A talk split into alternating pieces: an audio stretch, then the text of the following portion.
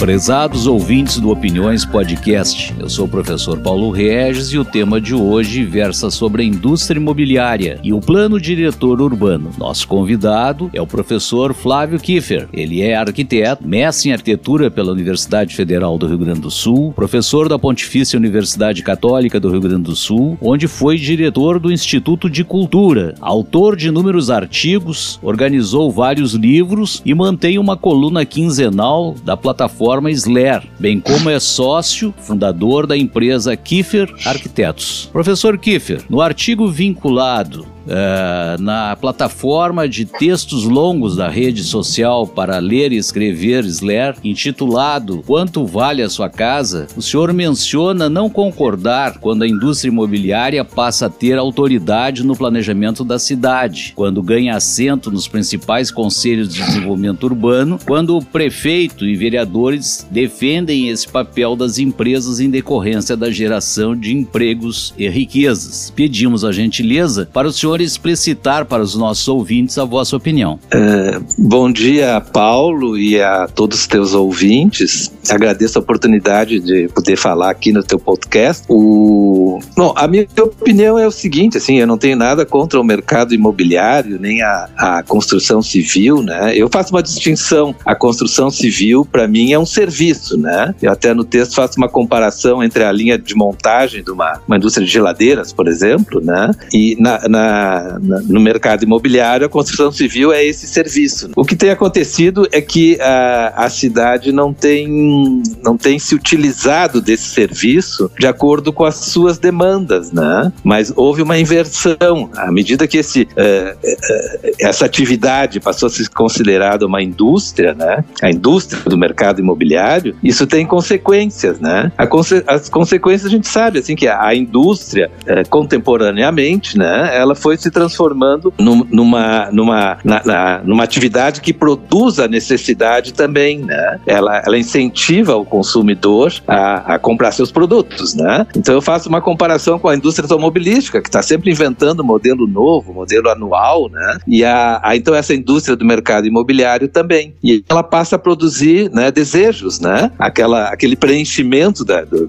do, do vazio existencial que todo mundo carrega passa a ser preenchido com novos objetos de consumo, né? Então, nesse sentido, eu até faço uma comparação, né? É, a, essa indústria está participando do planejamento de uma cidade, é óbvio que ela está preocupada com seus negócios, né? Legitimamente, enfim, é, é o trabalho da, dela, né? Eu faço uma comparação como se a, uma, uma Anvisa tivesse sendo né, uh, uh, planejada, enfim, pelo, pela própria indústria uh, farmacêutica, né? São coisas diferentes, né? Como eu, eu assim, me bato muito pela a questão da cidade, pelos seus aspectos culturais, históricos, simbólicos, né? Viver na cidade, para mim, é isso, né? Isso é que é importante. Então, quando uh, essa indústria imobiliária passa a atuar em favor, né, da, da sua própria atividade na cidade, eu acho que isso está errado. Então, é nesse sentido que eu acho que ela não devia participar do, do planejamento da cidade. Perfeitamente. Ficou claro, Paulo. Tá. É, lhe, lhe, pergunto ainda o seguinte: a, a, existe uma diferença substancial entre o plano diretor de 79 e o de 99? Ah, o que, que aconteceu no plano de. Porque o plano lá de diretor de 59, né, ele, ele foi um plano muito, muito rodoviário. É esse plano que até hoje está tá em implantação, que previa a construção das perimetrais, né, as vias radiais, né, um plano muito rodoviarista, né. Foi, foi na época, nos anos 50, a implantação da indústria mobilística, né. A gente sabe, né, todo século XX foi, foi, foi feito nessa, é, com essa ótica, né, principalmente é, vindo do, do desenvolvimento dos Estados Unidos. A Europa sempre foi um pouquinho mais refratária a tudo isso, né, sempre segurou os, os seus meios de transportes públicos, é, os metrôs, metrôs, né? Uh, então, aí em 79, numa espécie de reação, né, teve um plano que, que segurou né, toda a especulação imobiliária, baixou muito os índices construtivos na, na cidade. Só para tu ter uma ideia, era, era, eram raros os locais onde se podia construir prédios de oito pavimentos. A maioria do, do, do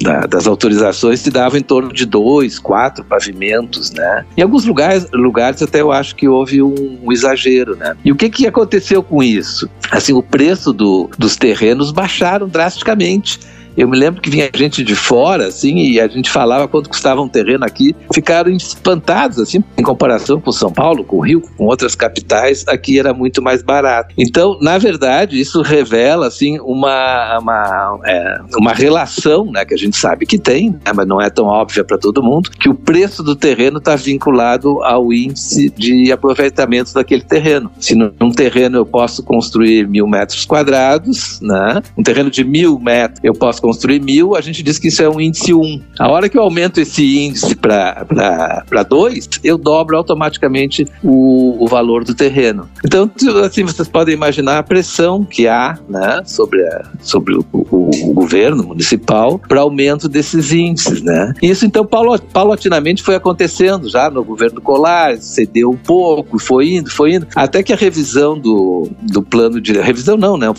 Era considerado um novo plano diretor em 1999, aí explodiu, aí autorizaram uh, prédios de 18 pavimentos, e é isso que a gente tem visto pela cidade, né? Então o que que acontece? Esses índices favorecem a substituição de imóveis, porque se eu tenho, estava um, dando um exemplo, né? Um terreno com um predinho de dois pavimentos, eu só podia construir ali mil metros, né? Um terreno num terreno de mil, de repente eu posso construir quatro mil, então uh, esses terrenos passam a ser cobiçados pela indústria imobiliária para demolir o que tem ali e fazer algo muito maior. Então é isso que a gente tem visto, né? E eu acho que isso não pode acontecer em bairros tradicionais, onde já estão consolidados. Eu não sou contra, eu acho que até sim, eu acho que aí entra o planejamento, né? O planejamento bem feito vai ver onde na cidade a gente quer, né? Em áreas ainda virgens, né? Ou, ou que necessitem uma renovação, aplicar índices maiores, né?